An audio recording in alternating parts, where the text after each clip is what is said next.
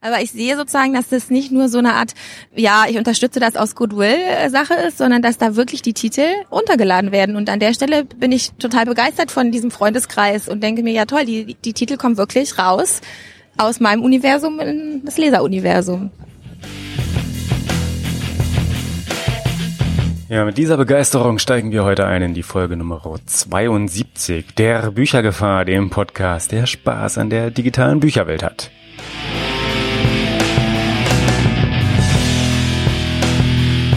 Mein Name ist Senior Rolando, aber die Begeisterung eben kam von Nicola Richter, der Verlegerin bei Mikrotext und wir hören heute noch mehr von ihr, aber erst einmal widmen wir uns unseren Meta-Betrachtungen.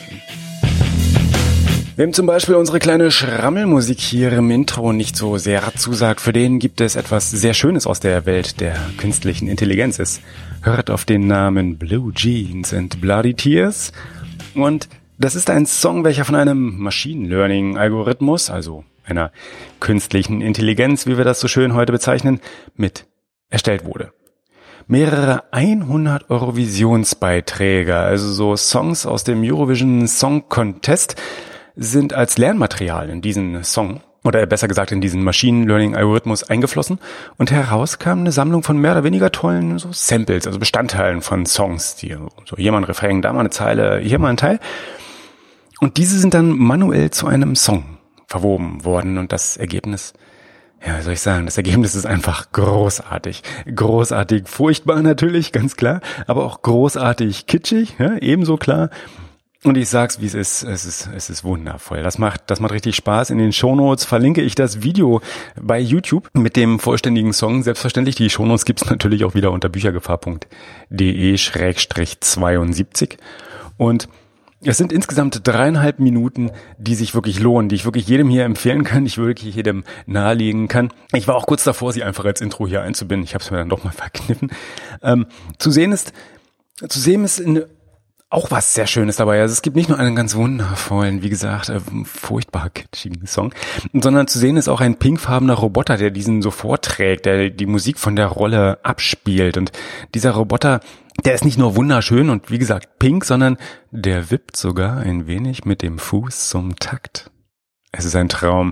Und wer das Konzept dieses künstlich generierten Songs für einen Albtraum hält, der hat wohl eine Weile nicht mehr beim European Song Contest reingehört. Behaupte ich jetzt mal so, aber wer am Ende des Tages äh, sich das dann doch hier mal antut und vielleicht auch mal komplett anhört, vielleicht sogar zweimal anhört, der, und das tut mir jetzt leid zu sagen, ja, der geht möglicherweise mit einem Ohrwurm und Blue Jeans and Bloody Tears äh, zwischen den Ohrmuscheln heraus, hat diesen dann festsetzen. Es tut mir wirklich leid, ich, ich fühle da sehr mit, aber das zählt doch auch, oder? Na, ich, ich hoffe mal.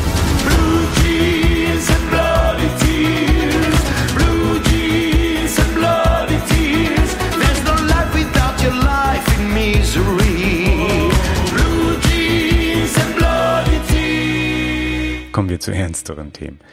Zu richtig ernsten Themen, zu vollkommen ernsten Themen, nämlich den Algo-Rules. Das ist ein Satz von neuen Regeln zur sinnvollen Gestaltung algorithmischer Systeme. Und das klingt jetzt strenger, als es ist.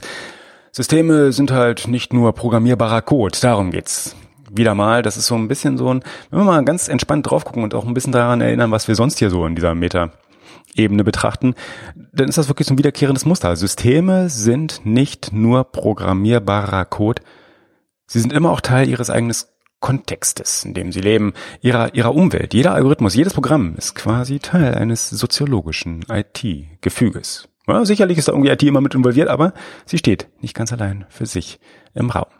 Und das ist jetzt nichts also diese neuen Regeln, dieser Satz von neuen Regeln bei den Algorules ist jetzt nichts, was man so unbedingt auswendig lernen muss, aber es ist insgesamt eine angenehm gestaltete Seite, die übrigens natürlich in den Shownotes unter büchergefahr.de-72 verlinkt ist.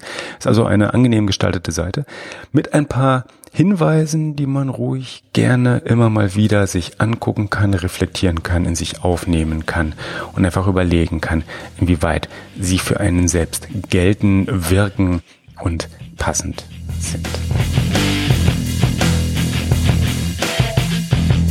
eher zum einmaligen Gucken und weniger zum, zum wirklich regelmäßigen wiederholten sich angucken, ist ein knapp sechs Minuten langer Erklärbär-Film zur Geschichte der künstlichen Intelligenz. Er heißt KI gestalten zum Wohle der Gesellschaft und es ist eine sehr schön aufbereitete Geschichte, die 1956 ja, ich möchte das mal kurz sacken lassen. Eine Geschichte, die 1956 beginnt und schon mehr Höhen und Tiefen erlebt hat als der momentan recht junge Hype rund um die ja, künstliche Intelligenz, das maschinelle Lernen und was alles sonst noch so damit verknüpft ist, so vermuten lässt. Es sind sechs Minuten, die man sich ruhig mal angucken kann, die ich definitiv ganz klar empfehlen kann und darum auch passenderweise in den Show Notes verlinkt habe, wo die zu finden sind. Das wisst ihr. Nimm nun hingegen das Bewegtbild und auch die ganzen Audiospuren und das alles nicht so richtig dolle liegt, da kann sich auch gerne dieses ganze KI-Thema auch mal etwas statischer, ganz klassisch erklären lassen oder vielleicht auch ein bisschen weniger klassisch durch einen Comic zum Beispiel. Und zwar den, und der eignet sich wirklich ganz hervorragend, den von Julia Schneider und Lena Zyjal. We Need to Talk AI heißt dieser Comic ist circa 50 Seiten stark und sowohl als PDF-Download als auch in Printform erhältlich. Und Netzpolitik hat diesen ebenfalls verlinkt und kommentiert sehr schön dazu. Dieses Comic räumt mit den Mythen rund um maschinelles Lernen auf. Tja, da ist tatsächlich was dran, das macht er, das macht er sehr anschaulich. Und je mehr Kanäle wir benutzen, um uns zu informieren und uns aufzuklären, umso schöner, umso interessanter und hoffentlich auch hilfreicher wird das Ganze dann noch meist. Wir haben so schöne viele Sinne, nutzen wir sie doch auch. Warum also nicht mal einen Comic nehmen, um sich maschinelles Lernen und somit die künstliche Intelligenz erklären zu lassen? Das geht, das ist schick und den Link gibt's in den Show Notes. Und last but not least, in der Meta-Betrachtung möchte ich natürlich, natürlich ganz selbstverständlich darauf hinweisen, dass Lisa wer kennt Lisa? Genau, dass Lisa von Qualifiction jetzt auch direkt für Autorinnen verfügbar ist. Das ist nämlich die Software, die so ein bisschen die Runde gemacht hat und die wir hier, glaube ich, auch doch durchaus schon mehrfach erwähnt haben. Die Software, welche bisher so dem Lektoraten Verlagen bei der Auswahl zur Selektion von weiter zu bearbeitenden, sinnvoll weiter zu betrachtenden Texten geholfen hat. Ja. Es ging also darum, bisher lag der Fokus darin, den Verlagen dabei zu helfen, dass in der Masse der eingesandten ja, Texte, Manuskripte einfach auch eine Software mal helfen kann, unterstützen kann und sagen kann, hier ist ein Text, der hat Potenzial, den weiter zu betrachten, den jetzt weiter auch manuell auseinanderzunehmen, zu verbessern, zu verfeinern und entsprechend zu überarbeiten. Könnte sich lohnen, könnte gut ins entsprechende eigene Programm passen und damit dann auch die Zeit wert sein, sich ihm qualifiziert zu widmen. Und das Ganze das gibt es auch für Autorinnen. Und eben diese bekommen, wenn sie es benutzen, ganz diverse Analysen zum eigenen Text. Denn den eigenen Text kann man dort her hochladen, nicht herunter, kann man dort hochladen und analysieren lassen und bekommt entsprechende Analyseergebnisse, zum Beispiel zum Stil, zur Sprache, zum Genre und ja, auch zum gerne heiß diskutierten potenziellen Erfolgsfaktor. Das heißt also, man bekommt am Ende des Tages einen klaren Zahlenwert, der mehr oder weniger so ein Prozentwert ist und was darüber aussagt, welches Bestseller-Potenzial dieser Text möglicherweise im Vergleich zu einer Peer Group, seiner eigenen Peer Group im Genre äh, wirklich haben könnte. Momentan ist dieser Spaß zu einem Einführungspreis von weniger als 50 Euro für ein ganzes Buch zu haben. Im Original wird es dann wohl irgendwie geplant, zumindest ja, doppelt so teuer im Paket, sogar wenn man mehrere Texte hat und die entsprechend hochladen, analysieren möchte. Paket wird das da sogar noch günstiger. Das ist also gar nicht so viel Risiko, dass man eingeht. Das kann man gerne einfach mal ausprobieren. Ruhig los, ruhig mal machen. Den Link dazu gibt's selbstverständlich in den Shownotes und die Shownotes unter büchergefahr.de Schrägstrich 72. Damit möchte ich aber auch das Versprechen, das wir hier eingangs gegeben haben, aufgreifen und tatsächlich zum Gespräch mit Nicola Richter von Mikrotext wechseln, übergehen und endlich auch einsteigen. Wir haben dieses Gespräch auf der Leipziger Buchmesse, das war im März und der März ist jetzt schon eine Weile her. Wir schreiben jetzt gerade den Juni 2019 auf der Leipziger Buchmesse dieses Jahres habe ich mit Nicola Richter gesprochen und wir steigen direkt ein in dieses Gespräch mit der Frage, wie digital so ein Digitalverlag eigentlich ist und vor allem ein Digitalverlag, der in seiner Selbstbeschreibung im Internet lebt. Viel Spaß!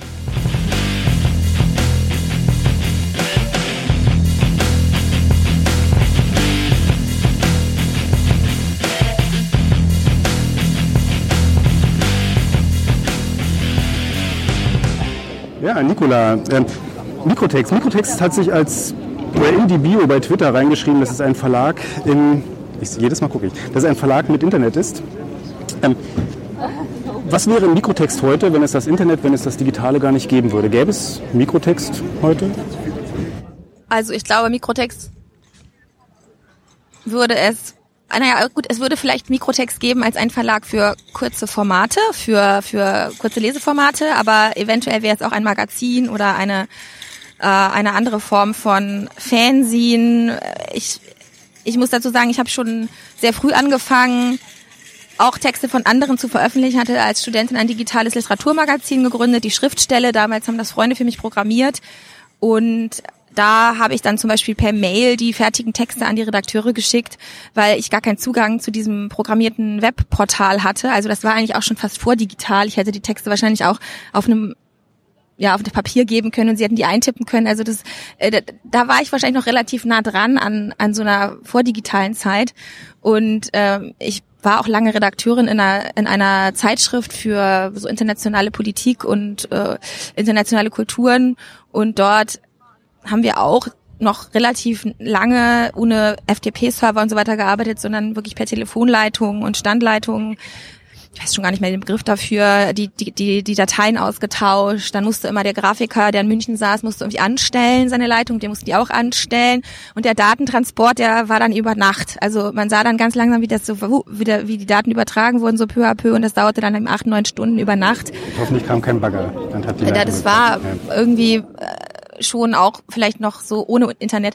Was ich meine mit diesem Verlag mit Internet sind so verschiedene Dinge. Also vielleicht dazu noch kurz, weil wir reden natürlich viel über dieses Wort der Digitalisierung. Was meinen wir eigentlich damit? Und ich glaube, mein Verlag versucht immer äh, wieder die Möglichkeiten, die wir haben, auch technische Möglichkeiten, bestimmte Tools, die es gibt, die sozusagen die, die Arbeit ermöglichen oder automatisieren, einzubauen. Also ich arbeite ja zum Beispiel mit einem äh, mit Booktype, mit einem äh, ja Browser basierten Tool, was eigentlich wie eine Art Blogging-Software funktioniert. Und dort baue ich E-Books das heißt, ich code das jetzt nicht mehr einzeln und ich muss dann, wenn ich, wenn die bisschen anders aussehen sollen als mein Standard formatiertes Format, dann kann ich das mit Sigil öffnen und da im, im CSS bestimmte Dinge ändern.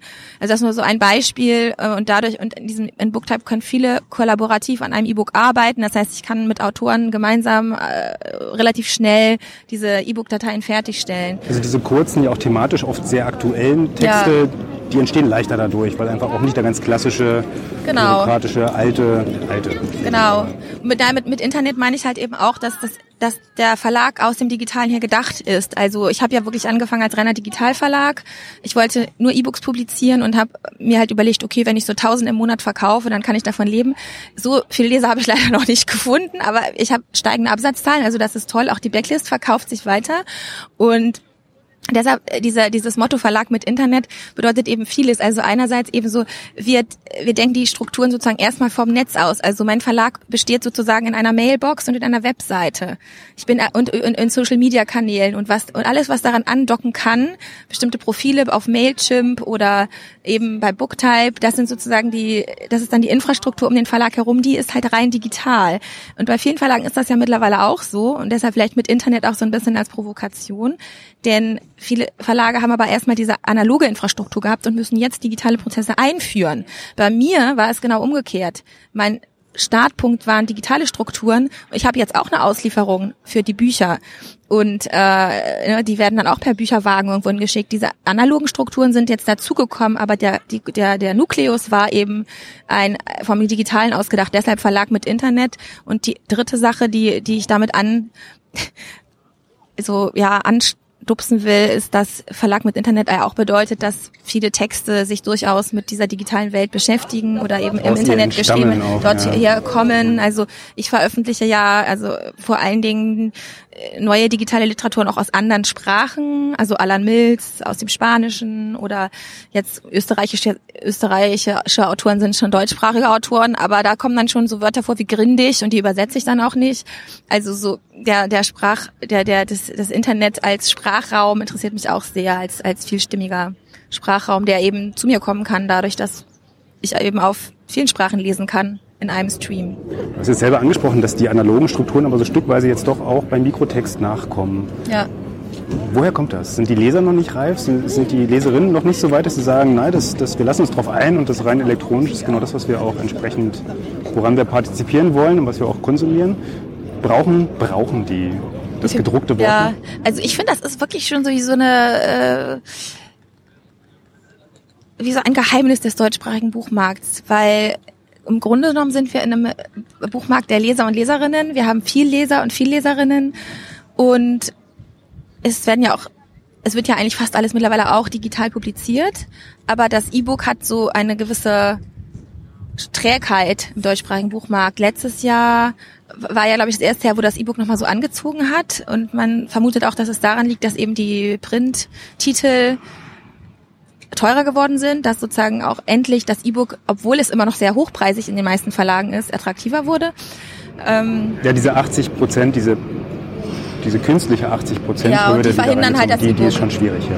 Genau, und ich glaube, ich musste einfach auch an der Stelle auch für meine Autoren, Autorinnen denken und sagen, okay, wenn wir schon tolle Titel haben, die ja wirklich auch viel in den Medien vorkommen, äh, weil sie sozusagen so nah dran sind an bestimmten Themen, wie jetzt gerade zum Beispiel Minimales Besser von Roman Israel, einem sächsischen Autor.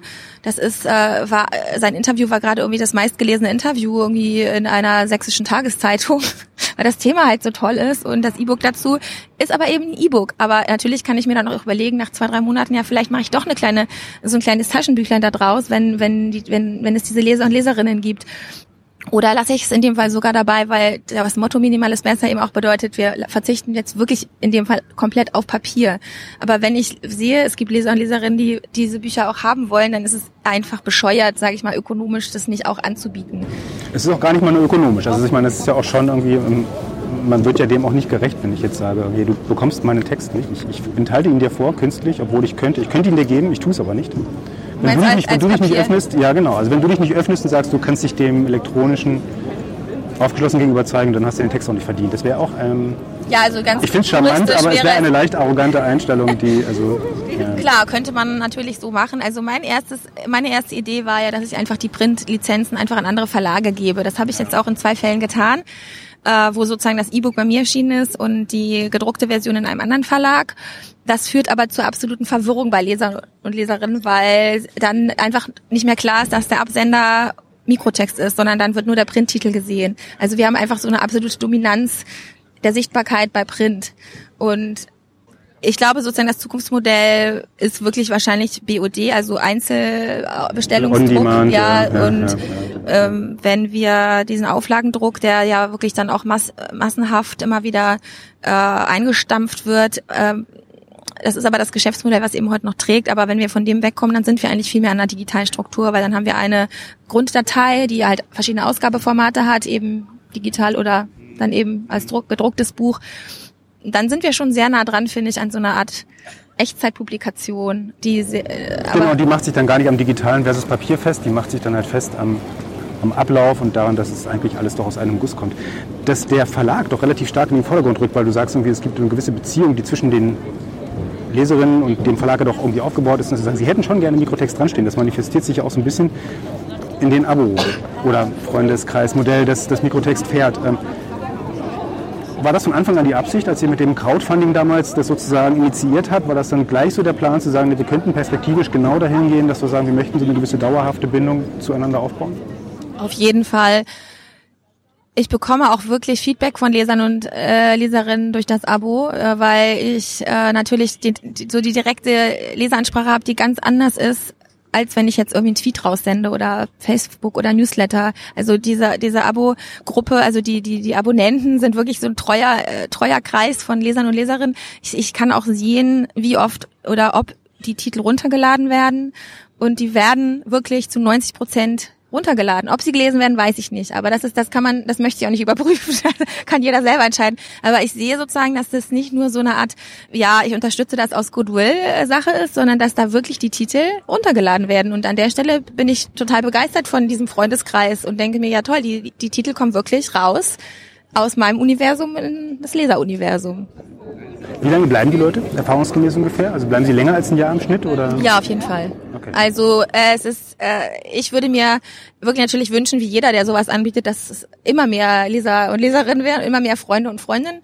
Es gibt immer mal wieder so Wellen, äh, jetzt gerade zum Beispiel eine Welle, weil äh, nach diesem E-Book äh, die 32 Schimmelarten des Josef Brodsky, äh, vielleicht der skurrilste Titel, den ich seit langem gemacht habe, wo es äh, darum geht, dass in einem Wikipedia-Eintrag zu Josef Brodsky äh, diese die Information steht, dass in seiner Wohnung, Gemeinschaftswohnung, in der er aufgewachsen ist, in St. Petersburg eben 32 Arten von Schimmel gefunden wurden. Und diese Information findet sich halt nur im deutschsprachigen Wikipedia-Eintrag. Und das hat den äh, Schriftsteller und Lyriker Alexandru Bulut dazu gebracht, mal auf Facebook äh, herauszufinden, wer Lust hätte, über die Beziehung von Facebook, Schimmel und Brodsky zu schreiben. Und so ist eine wirklich tolle Annäherung an Rezeption von Brodsky entstanden. Und da waren so viele äh, Lyriker, Autoren beteiligt, die wahrscheinlich Mikrotext irgendwie so auf dem Schirm hatten, aber zum ersten Mal einfach ein E-Book mit ihrem eigenen Text auch geöffnet haben. Und einige von denen sind jetzt auch im Freundeskreis. Oh, das ist ja schön. Das ist super. Ja, das nenne ich doch mal enge Bindung. Ja. Ähm, da würde ich ganz gerne mal so eine 180-Grad-Wendung noch machen äh, und sagen, so nach der langen, erfolgreichen Historie, die Mikrotext jetzt schon erlebt hat, was war das Schwerste? Was war die größte Hürde, was war der größte Stolperstein, der sich vielleicht sogar auch genau daraus ergeben hat, dass du wirklich digital gestartet bist, digital only gestartet bist? Also ja, also der größte Stolperstein war wahrscheinlich am Anfang auch der größte Vorteil, äh, weil der größte Stolperstein war natürlich zu sagen, ich mache es rein digital. Ich erinnere mich noch sehr genau an ein Gespräch mit einem Journalisten vom Tagesspiegel, der äh, den Auftrag hatte, 2013 zur Leipziger Buchmesse mit mir zu sprechen über das E-Book und äh, die, so dieses digitale Original. Und der kam wirklich in mein Büro und war einfach uninteressiert. Also der hat einfach immer nur gesagt, so ja, jetzt haben Sie äh, eine halbe Stunde Zeit, mir jetzt zu erklären, warum Sie das machen, aber ich bin total äh, nicht überzeugt. Papier ist das, worauf wir lesen und ich will nicht so eine Datei und die haben aber jetzt eine halbe Stunde Zeit, mir das zu erklären. Ich muss es jetzt, ich muss das auch schreiben. Also der war wirklich anti. Der Arme. Bitte? Der Arme. Ja, oder ich. ich fand das jetzt auch nicht so angenehm. Und dann habe ich mir so ein bisschen den Mund fusselig geredet und er ist nach einer halben Stunde abgedüst. Er war mittelüberzeugt oder vielleicht auch gar nicht. Und dann habe ich aber nicht locker gelassen und habe ihm danach eben eine E-Mail geschickt und sagte, ja gut, ich schicke Ihnen jetzt einfach meine beiden ersten Titel. Das war der klügste Mensch im Facebook von Abu Zaid, äh, syrischer ja, syrischer Autor, damals als ähm, ja, Eisenschmied arbeitend in, bei Aleppo, der eben durch Facebook so eine Berühmtheit in der arabischen Welt erlangt hatte, durch seine dreisten Statusmeldungen und eben ein Essay von Alexander Kluge. Und diese beiden Titel schickte ich ihm dann und ähm, ich glaube sogar vielleicht mit einer Anleitung, wie er das jetzt lesen könnte. Weil das musste ich auch immer mitschicken, den Leuten erklären, sie können es jetzt Ach so, technisch so lesen. ja, ja, also genau. Nicht, nicht, nicht vom, vom, Part, also vom, vom, vom Aufnehmen, genau. sondern vom Verarbeiten, sondern von, ja, okay. wie kriege ich jetzt die Datei äh, irgendwo hin? So. Und das habe ich ihm halt geschickt und eine Stunde später bekam ich eine absolut euphorische E-Mail. Jetzt habe ich es verstanden. Unglaubliche Texte, unglaublich gut, soll jeder lesen. Ohne, also passen perfekt in das E-Book-Format. Jeder soll das lesen. Und dann war das halt eine Besprechung eigentlich von den Titeln. Also er veröffentlichte dann eine Besprechung der Titel mit einem Lobgesang auf das digitale Original. Und so, äh, was ist halt öfter passiert. Ähm, andere, die, die in meinem Umfeld haben dann irgendwie auch zum ersten Mal überhaupt ein E-Book gelesen, weil sie diese Texte, weil sie Zugang zu den Texten haben wollten und die waren ja nur digital verfügbar. Und dann kriegte ich danach äh, so, so, so Meldungen wie mein erstes E-Book, unglaublich gut. Und das war halt wie so eine Art Pionierarbeit. Also einer meiner Autoren, Asaf Alasaf, der sagt dann immer so, Nicola, wir sind deine E-Book-Soldaten, weil natürlich auch die Autoren diese Fragen bekommen. Ja, was äh, Digital First, manchmal sind die Titel erst ein Jahr äh, digital erschienen, ein Jahr später als Buch und die Autoren müssen dann auch diese ganzen Fragen beantworten, die ich ihnen quasi so indirekt mitgebe. Mein E-Book-Soldaten, ja. Ja, da, da liegt aber die größte Hürde sozusagen so ein bisschen in der Wahrnehmung der anderen, auf die man ja nur bedingten Einfluss hat. Genau. Also das ist eigentlich eher, die Leute müssen erwachsener werden und einfach ein bisschen gewohnt werden. Aber das Schöne ist, es hat sich gewendet, zumindest beim allerersten Großkritiker hin, zur Diskussion, zum Reden über den Inhalt. Genau, also, das dass war das überzeugt, schön. dass letztendlich der Inhalt überzeugt hat und man sich irgendwann mal ein bisschen von der Form auch wieder lösen kann. Das ist doch eigentlich ganz beruhigend. Auf jeden Fall. Also das versuche ich auch in jedem Gespräch, in jedem Interview äh, spreche ich lieber über die Titel als Beispiele für das, was ich tue, als über die Strukturen. Aber man muss trotzdem dazu sagen, dass ich schon versuche, so irgendwie so agil zu verlegen, auch wenn das so irgendwie so ein Buzzword ist, aber dass ich, ähm, ich habe zum Beispiel mein ganzes Jahresprogramm nicht durchgeplant. Ich weiß nicht genau, was ich im Herbst habe ich eigentlich noch ein, zwei Titelplätze frei. Ich weiß noch nicht, was ich da verlege. Letztes Jahr hatte ich eigentlich im März noch gar keine Ahnung, was ich das ganze Jahr über machen würde. Äh, und es ergibt sich. Und diese dieses so auf sich zukommen lassen von den Dingen, die um mich herum passieren, das kann ich mir halt nur zutrauen, weil ich sehr schnell produzieren kann. Weil meine Produktionsstrukturen so ja agil in dem Sinne sind. Also ich ich brauche eigentlich dann das Manuskript. Okay, dafür brauche ich halt dann entweder ist es schon dann doch fertig oder ich wir arbeiten dran. Das kann sich dann alles immer wie hinziehen. Also diese Produktionsphase von für, bis zu dem fertigen Text, die dauert dann fast am längsten. Und wenn der Text wirklich fertig ist, kann ich innerhalb von zwei Tagen ist das E-Book fertig. So, dann kann ich noch sagen, okay, dann erscheint es vielleicht fünf Tage später oder zwei Wochen später, weil dann habe ich noch ein bisschen Zeit, es zu kommunizieren, zu ähm Ja, aber da bedingen ja dann die Strukturen, die Produktionsstrukturen doch so ein bisschen die Inhalte. Also Ja. oder, oder ermöglichen sie überhaupt erst, weil du es klassisch gar nicht machen Ja. könntest, weil der Vorlauf von, weiß ich nicht, 18 Monaten irgendwie gar nicht ermöglichen würde, ja, ja, die Angst vor, also ja, einen noch nicht geplanten Herbst irgendwie zur Leipziger Buchmesse zu haben. Also Ja, das ist eben, und bei mir ist es ja so, ich habe ja auch zum ersten Mal auf der Leipziger Buchmesse jetzt einen Stand. Ich konnte ganz lange gar keinen Stand haben, weil ich ja gar nichts zum Zeigen hatte. Und ich wollte auch gar keine Screen hinhängen oder irgendwie, man könnte natürlich sagen, ja gut, man macht irgendwie so eine schöne ähm, E-Book, E-Book-Reader, Bibliothek, aber ich glaube auch, die Messen sind vielleicht auch nicht der Ort, wo man das dann so präsentiert, dieses digitale Lesen so präsentieren kann. Ich würde mir halt wirklich wünschen, dass wir in dieser ganzen Debatte um das Kulturgut Buch, was wir ja oft hören, jetzt auch Monika Grutters hat bei der Leipziger Buchmesse Eröffnung nochmal sich stark gemacht, sozusagen für das Kulturgut Buch. Es ist auch sehr schön. Und ich sage dann immer, bitte lasst uns reden über die Kulturtechnik des Lesens, denn dann schließen wir halt auch digitale Titel mit ein. Aber das ist interessant, ich habe das wohl wahrgenommen und, und die, sofort die natürliche Reaktanz, die sich in einem regt, wenn man irgendwie denkt, das kann doch so, das hat sie falsch verstanden. Hat sie wirklich aktiv das Buch ausgeschlossen, also die elektronischen Bücher ausgeschlossen? Wenn Nein, aber- aber- Kulturbuch, Kulturgut ja, bei mir kommt beim Kulturgutbuch wirklich an Das die Gedruckte. Haptik und dieses ganze, äh, diese ganze, Au diese, diese Debatte über die Aura der Druckerschwärze und den Duft der Seiten. Und ich glaube, wir, wenn wir nicht die Leser und Leserinnen der jüngeren Generation verlieren wollen, die mittlerweile sehr viel lesen auf ihren Geräten, aber eben eher WhatsApp-Messages, Facebook, Instagram-Stories und so, äh, oder Instagram-Texte und so weiter, dann brauchen wir eine Hinführung zu einer bestimmten Form von linearem Lesen in den Geräten. Und wenn wir die nicht auch promoten und wenn wir sagen, hey, da geht, da hat sich das Kulturgutbuch weiterentwickelt, dann wird das einfach auch, also man muss es aktiv erwähnen, man kann es nicht äh, aktiv nicht erwähnen. Das geht, finde ich nicht. Also man muss es aktiv erwähnen, das, das digitale Lesen.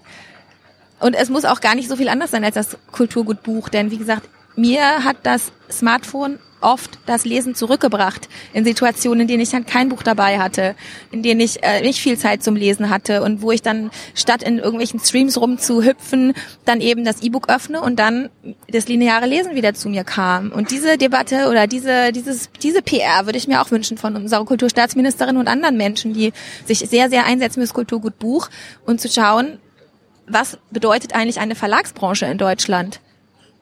Wenn wir nur die Bücher haben, sind wir einfach sehr lokal.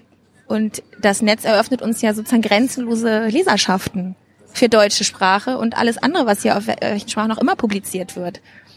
Wir verschließen uns nur, wenn wir nur sozusagen die, die Printstapel verehren.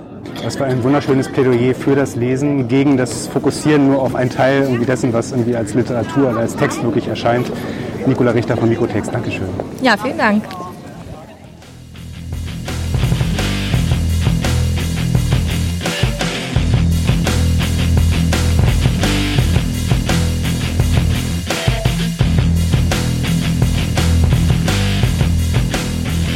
Das war das Gespräch mit Nicola Richter von Mikrotext, welches wir auf der Leipziger Buchmesse dieses Jahres, also 2019, geführt haben. Und das war es auch für diese Folge Nummer 72 der Büchergefahr. Und wie gesagt, die Shownotes mit allen Links, die wir heute erwähnt haben, gibt es unter büchergefahr.de Schrägstrich 72. Und beim nächsten Mal in Folge Nummer 73 wird es sehr wahrscheinlich wieder ein Update bezüglich des konkreten oder der konkreten Möglichkeiten und Technologien der künstlichen Intelligenz für Autorinnen geben. Wir hören uns dann wieder und bis dahin wünsche ich viel Spaß beim Schreiben, viel Spaß beim Überarbeiten, beim Text analysieren, beim Veröffentlichen und sehr gern auch beim Hören von Blue Jeans and Bloody Tears sowie dem Durchblättern eines charmanten KI-Erklärcomics. Adiós.